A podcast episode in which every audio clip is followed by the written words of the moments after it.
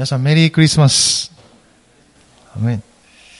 まあ、アドベントに入って、この挨拶が交わされるようになってきましたけど、まあ、今年は少し趣の違う社会情勢の中も辿ってますので、まあ、教会も、まあ、それなりの対応をしながらですね、クリスマスの時を迎えていますけど、まあ、私たちの内なる喜びまではとどめることできない そのように信じながらですね一緒に過ごしていければいいかなと思っています、昨日だったかテレビのニュースで何かこの今の状況を受けながらですねあの年末年始のどう過ごすかとですねあの政府のなんかあの委員会のねあの委員長の座長の方がおっしゃってましたけどもまあとにかくまとめて言いますならば静かに過ごすということですと。一言おっしゃってましたけど。なるほど。確かにそうかもしれないなと。静かに過ごす。もともとね年末年始お正月別に賑やかでなく静かに過ごしてた人はそんなに変わらないかもしれませんが、まあ、でも旅行に行ったりですねいろんな動きの中で過ごす方々も多いかもしれませんので、まあ、でも今年は静かに過ごしましょうと。そのようにおっしゃってましたけれども。まあ、聖書の中にもですねこの降誕の出来事の中で静かに過ごした人がいますよね。最後には賛美が溢れてきた人ですけどあのバプテスマのヨハネのお父さんとして選ばれたザカリアという人はですね彼は本当に静かにしばらくの時を過ごしました。イエス様があ見つかいが彼らを通してエリザベス奥さんのエリザベスを通してバプテスマのヨハネが生まれると。あ告げられましたけどもでも彼はそれを信じることができずにそしてしばらく物が言えなくなった。後からの記事を見ると耳も聞こえなかったようですよね。ですからそういう状態で、まあ、本当に変な言い方ですがうちに主を思うだけ あれは本当かなと疑いを思うだけ行ったり来たりしながら過ごしたかもしれませんけれども静かに彼は過ごした。でもその中で信仰が溢れていった。沈黙は時に私たちのうちに神への信仰を作り出していく生み出していく、まあ、そういう時間になるのかもしれないですね。今日はそのザカリアの賛美のところを見たいなと思うんですけどルカの福音書の一章ですね。ルカの一章の67節から79節のところ、まあ、前回からアドベントの中でこのクリスマスの賛美見ていますが今日はこのザカリアの通して溢れた賛美のところを見たいなと思いますルカの一章67から79のところ、まあ、少し長いですが一緒にお読みくださいさて父親のザカリアは精霊に満たされて予言した。褒むべきかな、イスラエルの神、主。主はその見た目を顧みて、あがないをなし、救いの角を私たちのために、しもべダビデの家に建てられた。古くからその聖なる預言者たちの口を通して語られた通りに、この救いは私たちの敵からの、私たちを憎むすべての者の手からの救いである。主は私たちの父祖たちに憐れみを施し、ご自分の聖なる契約を覚えておられた。私たちの父アブラハムに誓われた誓いを、主は私たちを敵の手から救い出し、恐れなく主に仕えるようにしてくださる。私たちのすべての日々において、主の見前で経験に正しく、幼子よ、あなたこそ意図高き方の預言者と呼ばれる。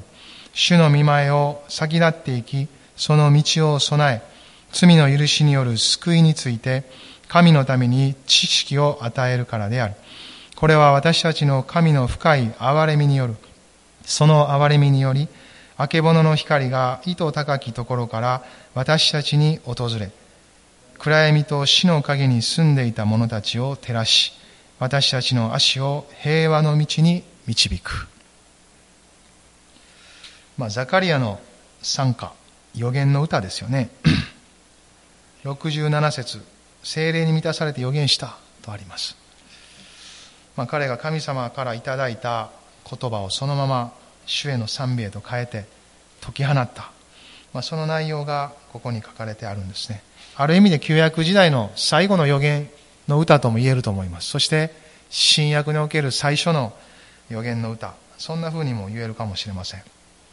先ほども申し上げたように、イエス様の交渉外に先立って道を備えるために用いられたバプテスマのヨハネの父親として彼は選ばれました。まあ、前半は主の見業を賛美しています。そして後半はその自分たちを通して生み出されていくバプテスマのヨハネのそのことについて書いてあります。いずれにしても神のご計画とその見業についてこの賛美は高らかに歌ってるんですね。まあ、このザカリアとエリザベスはバプテスマのヨハネの誕生に用いられた選ばれた人たちでした。まあそしてまあザカリアはさっき言ったみたいに生まれるまでは言葉が話せなくて耳が聞こえなくされましたけど、まあ、その中で信仰に満ちてこの賛美を捧げるにこう至っていくんですね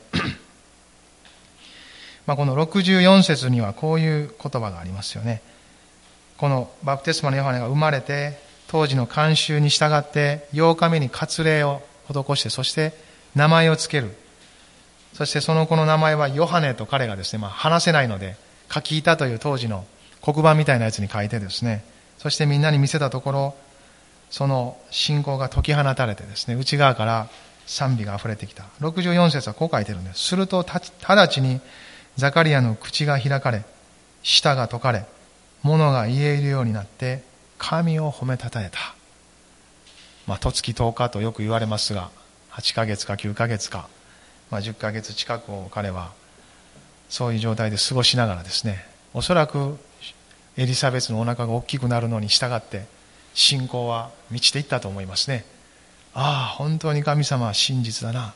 確かに語られた通りになっている。もう絵も言える。喜びに満ちたと思います。でももう声が出せない。でもこの時を待ち望んでですね彼は本当に解き放った賛美を神様の前に捧げていきます。67節でも父親のザカリアは精霊に満たされて予言した、まあ、賛美した。そう書かれてあります。この賛美は教会の歴史の中でベネディクトゥスという名前が付けられています。ベネディクトゥス。ラテン語だそうですけどこの68節の褒むべきかな褒めたたえよという言葉のラテン語がそのまま当てられてベネディクトゥスという言葉になっています。まあマリアの参加は崇めるという言葉でマグニフィカトと呼ばれているそうですけどこれはベネディクトゥスマグニフィカトと並んで有名な賛美賛歌の一つですね。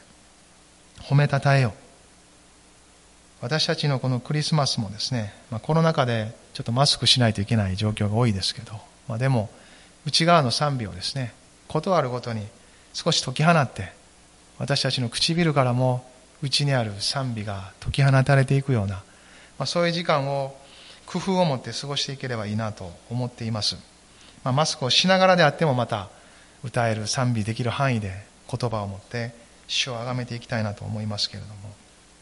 この主のご講談に用いられた人たちの賛美はですねこの信仰の告白ですね信仰の宣言でもあるんですただ歌っているというだけじゃなくてそこにある内容は神への信仰の告白であり宣言であるその人自身はもちろんのことですが、それを聞く者たちにも、神への賛美をこう溢れさせていく。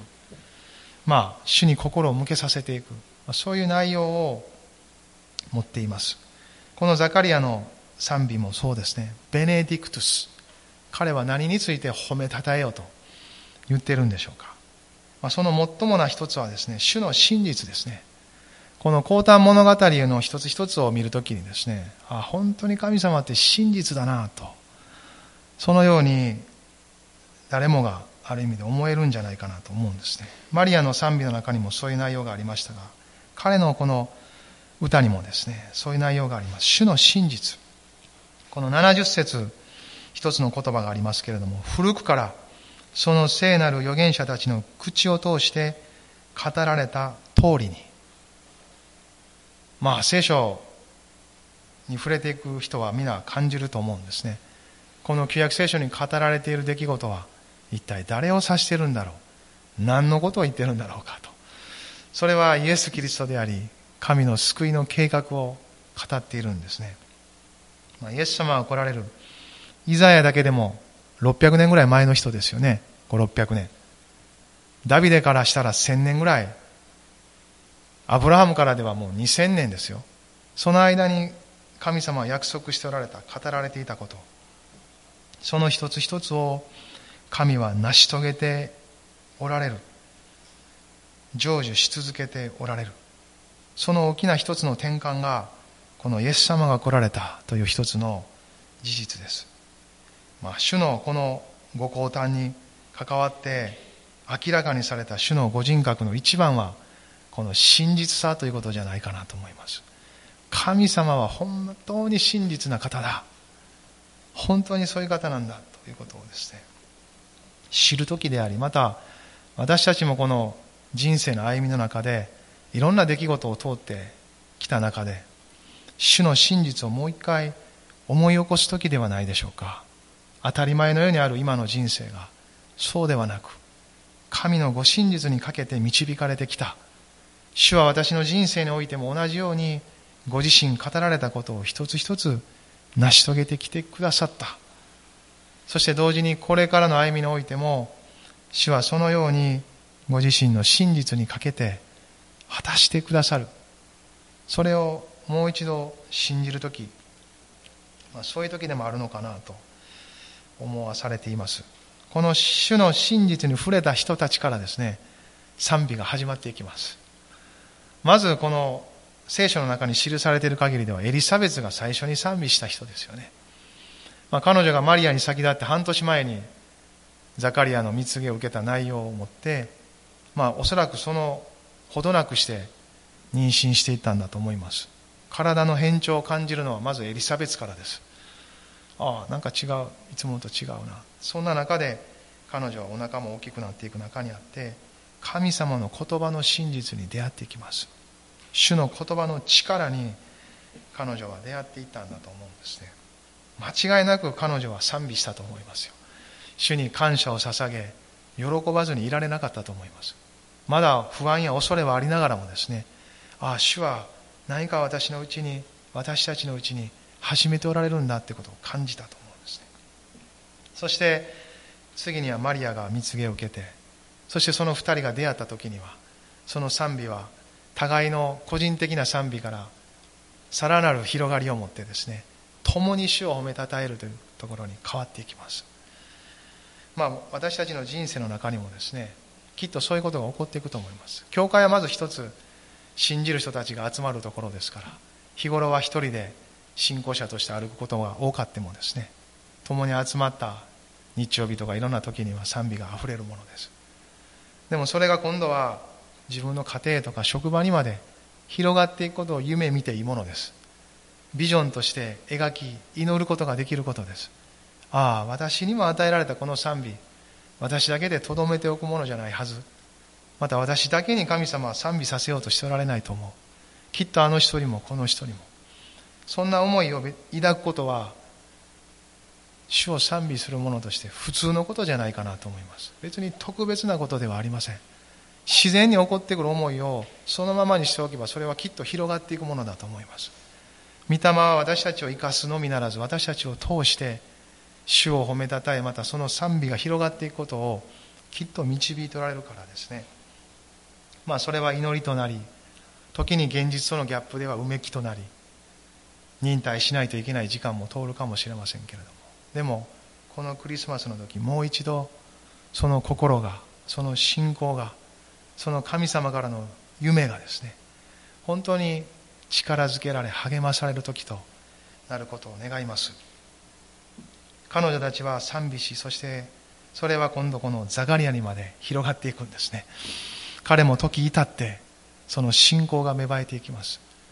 一人一人その人のうちで神への信仰が芽生えるのには時間の差というものがあるかもしれませんがでも同じ主を崇める方向に向いていきます。神様の計画の中で選ばれた一人一人はですねそのように主を賛美する者へと変えられていきます。一度目もこのようにですねイエス様は真実に来てくださった。まあ、これはまだ来る前の段階で歌われてるわけですがもうほどなく主は来てくださるわけですよね。もうすでにマリアのお腹の中にはこの時にもいらっしゃるわけですから、まあ、この確かさっていうのは今を生きる私たちには主はもう一度来てくださる。そのことをはっきりとさせるものでもないかなと思います。ああ一度目来られた主はもう一度来られるんだ。私たちの人生が今生きている目で見ている心で感じているそして生きている現実のそれだけが全てだとしたらそれは本当にある意味で虚しく儚すぎます。でも主がもう一度来られる。その時をもってもたらされる。御国の豊かさを信じているのでですねそこにはより豊かな命と人生というものを感じているのではないかなと思うんですがイエス様はもう一回必ず来られます。この時来てくださったと。同じその約束と通りにですね来てくださる。まあ12箇所聖書からですね主の真実さそのところを見たいなと思うんですけど一つはイザヤ書の御言葉ですけれども55章10節から11節のところを少し開いて、まあ、とても有名でよく開かれる御言葉なんですがこのクリスマスの時もう一度この御言葉に目を留めたいなと思います。イザヤ書の55章10節から11節のところ。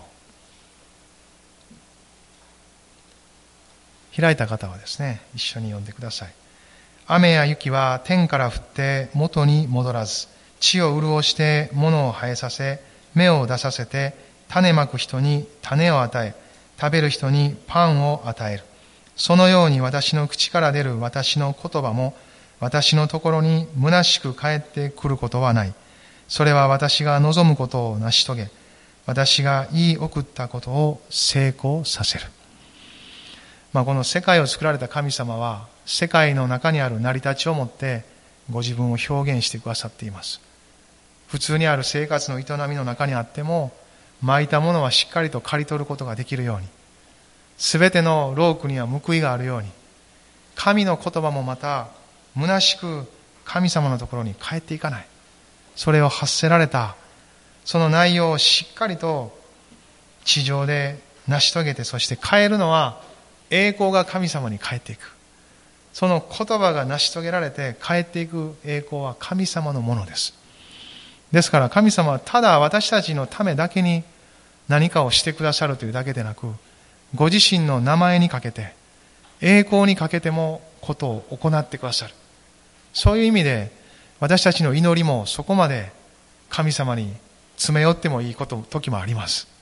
ただ私がそうしてほしいから、そうなることがあなたが語られたからというだけでなく、もっと突っ込んで時には、主よ、このことはあなたが語られて望んでおられることです。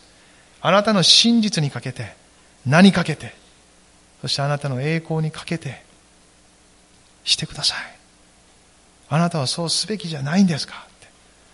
まあ、モーセとかですね、いろんな人もそんな風に祈っている姿が伺えますよ。もちろん神様はそう言われたところで、そんなことで私の名は地に落ちない。ある意味で栄光はあなたに心配されなくても私を表すとおっしゃられるかもしれません。そんな脅迫に乗るような神様でないと思います。でも、そのように祈るということは、神様への信頼ですよ。そこまで神様を思い、また主と共にこの地上において、主の栄光が表されることを願う者の心として受け取ってくださるんじゃないかなと、私はそのように信じます。もう一箇所、新明記の言葉も一緒に開きたいなと思うんですね。新明記の4章の31節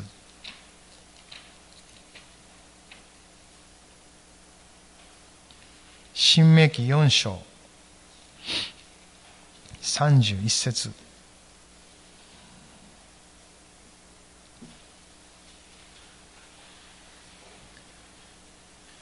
新明記4の31ですね。これも一緒に読みましょう。あなたの神、主は憐れみ深い神であり、あなたを捨てず、あなたを滅ぼさず、あなたの父祖たちに誓った契約を忘れないからである。あなたを捨てず、あなたを滅ぼさず、あなたの父祖たちに誓った契約を忘れない。そんな風に書いてますよ。これは主の真実さを表してますね。約束したことを保護にしない。しっかりと果たされていきます。そのことがここに御言葉に描かれている内容です。もう一箇所だけ預言書の中にもですね、ある言葉を見たいんですね。ホセア。ホセアの2章の19節通読しておられる方はこの間、この御言葉に出会ったと思うんですけど、ホセアの2の19です。ページ数1536ページ。新しい、まあ、聖書になりますけど、ホセアの2の19も一緒に読みましょうか。私は永遠にあなたとちぎりを結ぶ。義と裁きと恵みと憐れみをもってあなたとちぎりを結ぶ。永遠に契約する。果たされる。決して保護にしない。神の恵みによってそれをしっかりと結んでくださる。これらの数々の言葉がですね、主の真実さを物語っています。その方が、いずれ私は救い主を送るとおっしゃっておられた。まあいろんな言葉でですね、いろんな形でそれは語られているんですけど、そのお方が、この今言われているクリスマス、当時2000年ほど前に来てくださった。主が語られた約束の通りに来てくださったんです。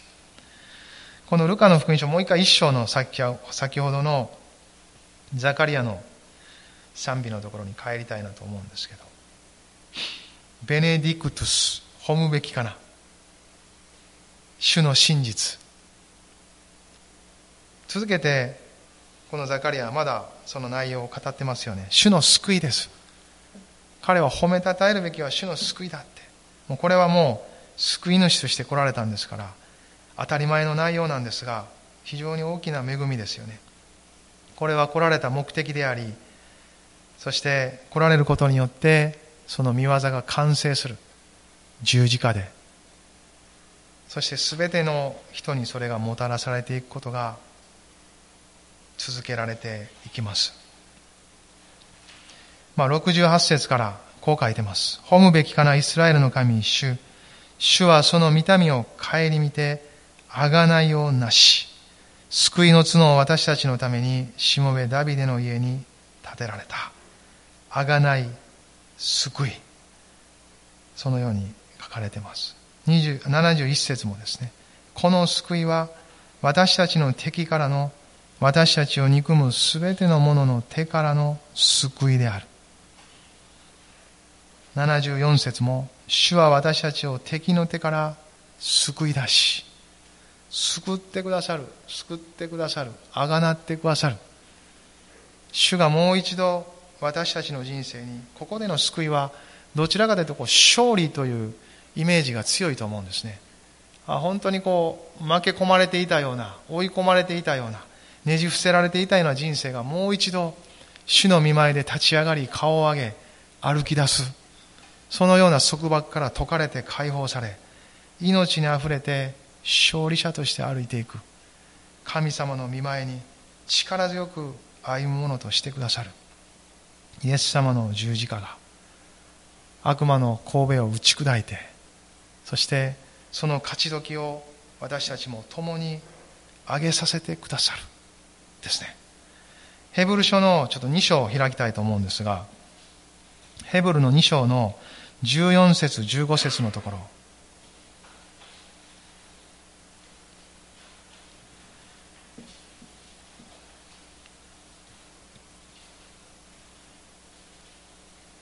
ヘブル2の14そして15、まあ、新約聖書の後ろの方ですけれども。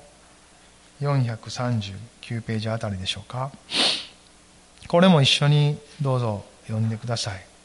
そういうわけで子たちは皆血と肉を持っているのでイエスもまた同じようにそれらのものをお持ちになりました。それは死の力を持つ者すなわち悪魔をご自分の死によって滅ぼし、死の恐怖によって一生涯奴隷として繋がれていた人々を解放するためでした。私たちが持っている肉体を取ってくださった。それは肉体を持って私たち自身となって十字架で死ぬため。その死は死の力を持って私たちをがんじがらめにしている悪魔を滅ぼすための死であった。しかしその死が完全であったので、死んで葬られたけれども、蘇られた。死の力を打ち滅ぼしたので、もはや死の力がキリストを閉じ込めておくことができなくなった。ということです。イエス様が蘇られたということは、悪魔が持っていた死の力がもはや効力を持っていないということですね。あとは嘘つきですから騙すだけです。まだ効力があるかのように惑わすだけです。でもその根源となる本当の力の本質は打ち砕かれている。それがこの御言葉から来る霊的な現実です。信じる者にとってはそれが存在の現実です。イエス様によって固く打ち立てられた勝利の上に私たちは存在している。歩かせられているんですね。でも元はここに書いてあるように一生涯死の恐怖につながれていた。人がなぜ人生の中で恐れたり不安になったりするのか。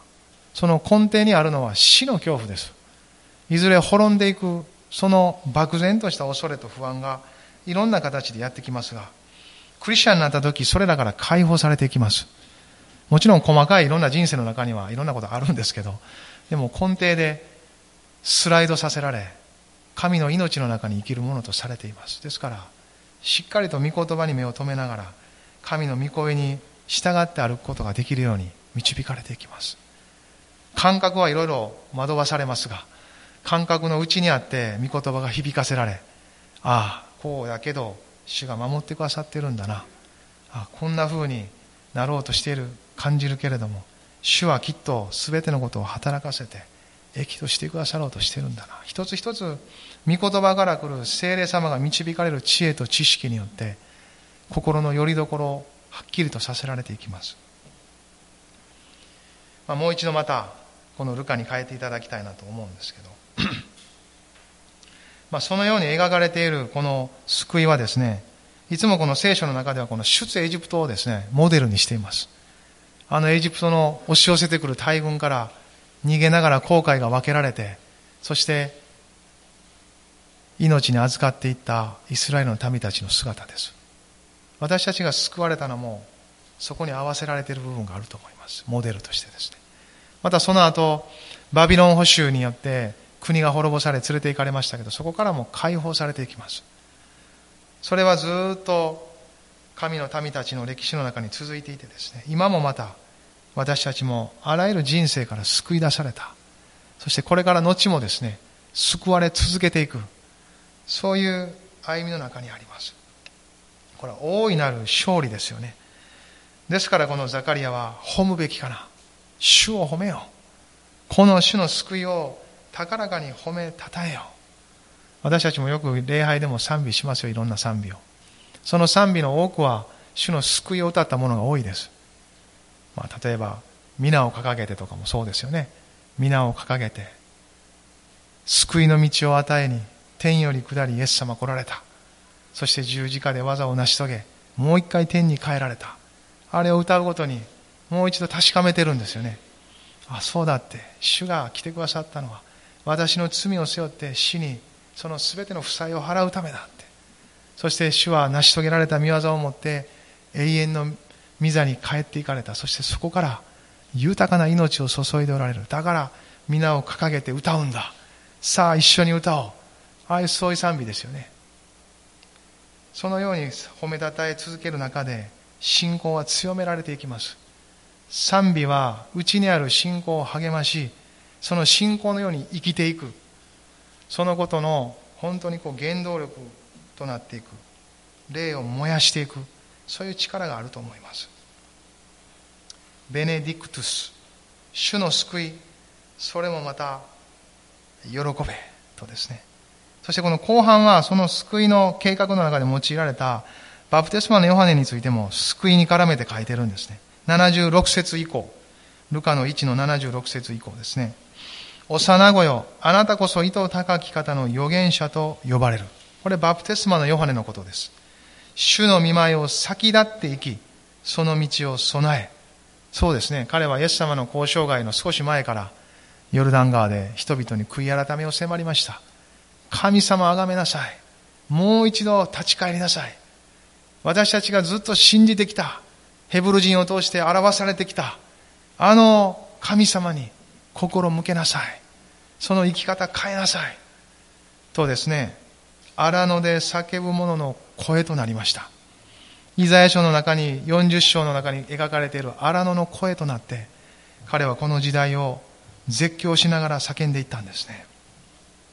でも救いの力を持っているわけではありません。救い主なるお方を指し示していく。そういうですね、役割を彼は担っていったんです。77節罪の許しによる救いについて、罪が許されるって人の人生で本当に大きな出来事です。もしこの十字架がなかったら、私たちはどこに存在を下ろすことができたのかなと思います。この存在の抱えている重荷をですね、どこで下ろすことができるのかなと思うんですね。神のために知識を与えるからである。まあ、その後もずっと書いてます。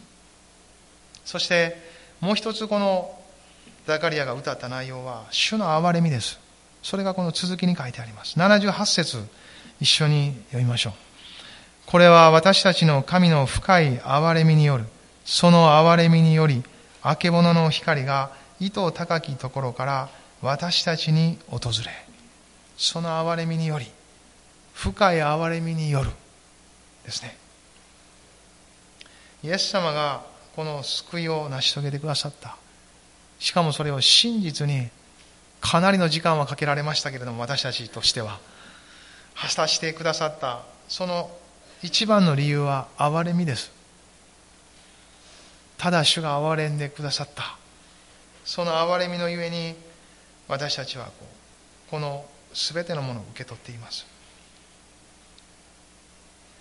主の憐れみがこの忘れ去られたような当時もですね時代の中にもまだ少しばかり灯っていた信仰の火を持っていたザカリアエリザベツまたマリアその人たちを通して実現しようとしてくださったんです。この時代もどうでしょうね。主がご覧になった時私たちの中にもきっと見てくださると思いますよ。ああ日本のねクリスチャン少ない中にあってよう信じたね。よう信じ続けてるね。そんな中でよく信仰を保っていろんなところを通りながらもですね灯り続けている。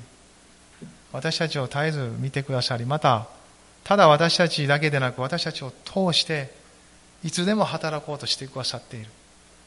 この時もですねザカリアやエリザベツやマリアやヨセフ彼らだけを神様は救おうとされたのではありません。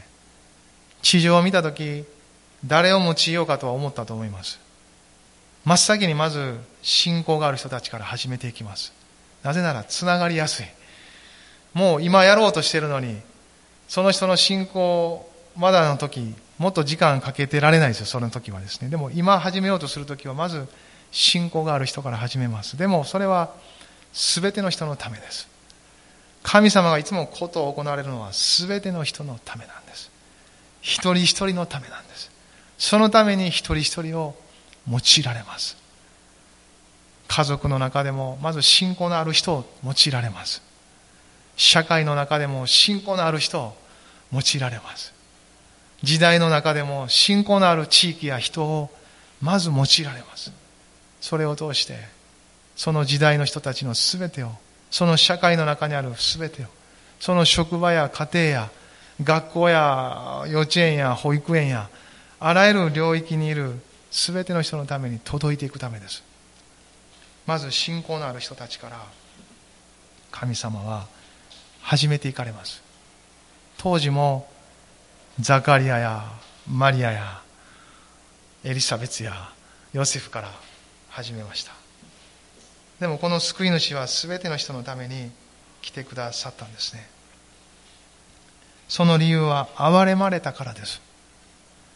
この憐れみについて私たちもっと頼っていいんじゃないかなと思います。神様の憐れみはある意味で神様の義よりも強いですよ。神の裁きよりも大きいですよ。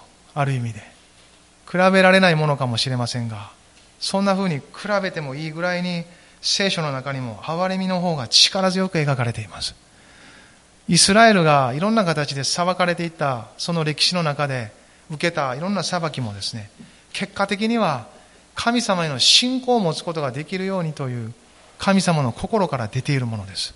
それは憐れみなんですね。裁きもある意味では憐れみによってもたらされたものです。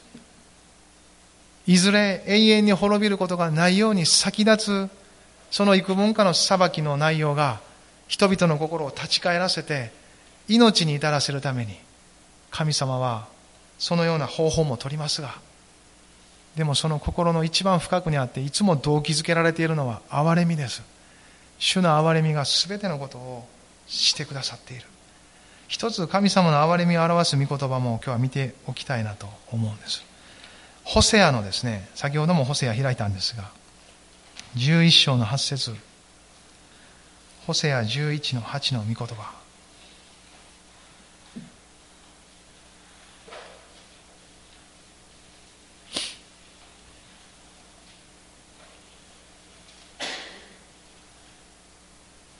これも一緒に読んでください。エフライムよ、私はどうしてあなたを引き渡すことができるだろうか。イスラエルよ、どうしてあなたを見捨てることができるだろうか？どうしてあなたをアデマのように引き渡すことができるだろうか？どうしてあなたをセボイムのようにすることができるだろうか？私の心は私の内で湧き返り、私は憐れみで胸が熱くなっている。配信のイスラエルに対しても、もう裁かずにはいられない状況のイスラエルに対しても、神様はなおこのような心を告白してます。これは私は思うんですね。神様の告白だなって。ホセアを通して主はご自身の心を告白してくださってる。愛せないわけない。許せないわけない。そのままにしておきたいぐらいだって。でも裁かずには折れない。彼らの心が立ち返ることができるように。私の心は私の内で湧き返り、私は憐れみ、私は憐れみで胸が熱くなっている。神様の心ですね。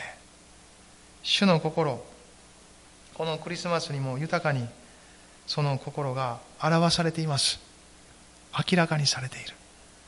私たちのうちにも明らかにされた分を持って、周りの人たちにも続けて分かち合っていくことができればと願います。主は何よりも先立って憐れみ深い方です。その方が私たちの救い主であり、そして真実なお方であるということをですね、このクリスマスの中でますます知り続けたいなと思います。今立ち上がりましょう。そして一緒に祈りましょう。しばらくそれぞれで総額の中で主の前に出ていきましょう。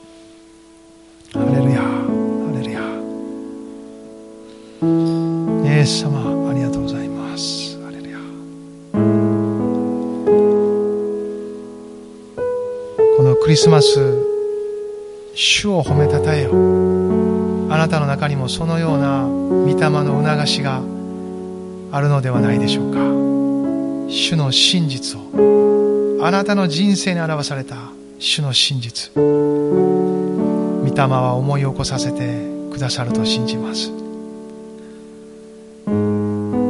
主の救いあなたが今受け取っているその内容は計り知れないものです。主の憐れみそれが今も同じ心でこの時代にも私たち一人一人に注がれている。向けられている主の心です。褒めたたえよ。主を褒めたたえよ。このクリスマスあなたの内からも賛美が満ち溢れていく流れていくそのようなクリスマスとなることを信じます。少し不自由な生活や社会的には様々な制約のある時ですがかえってその中で私たちは主を信じる者へと変えられると信じます。すべての状況や環境は私たちが主にあってそこを通ろうとするときすべては益とされ神の身旨を果たしていきます。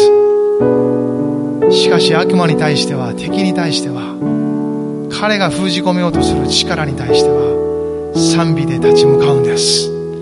信仰の告白信仰の宣言はこの敵の牙城を打ち砕きそして敵の門を勝ち取らせていきます。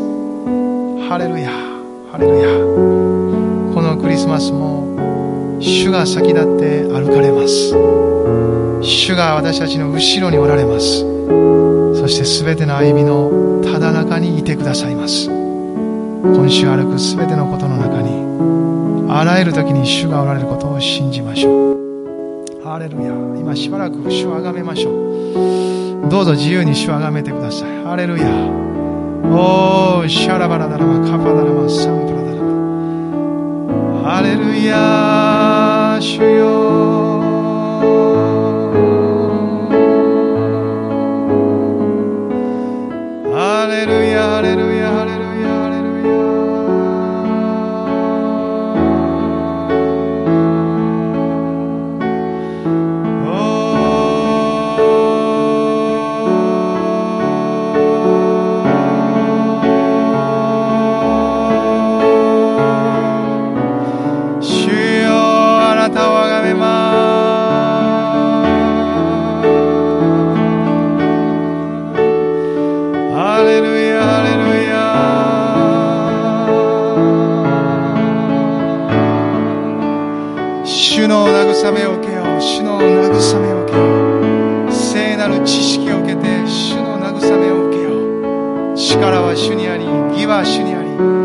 裁きも主にありしかし憐れみはその全てに勝って豊かである。ハレルヤハレルヤ。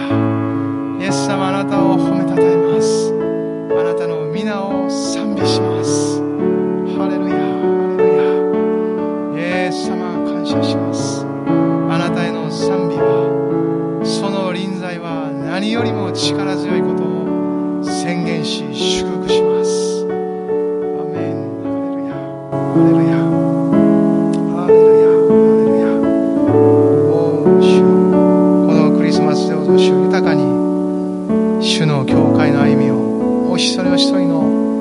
事の歩みをインマヌエルなる主が共にいて導いてくださるように主イエス・キリストの皆によって感謝しまた祝福してお一人お一人の祈りと合わせて祈ります。アメン。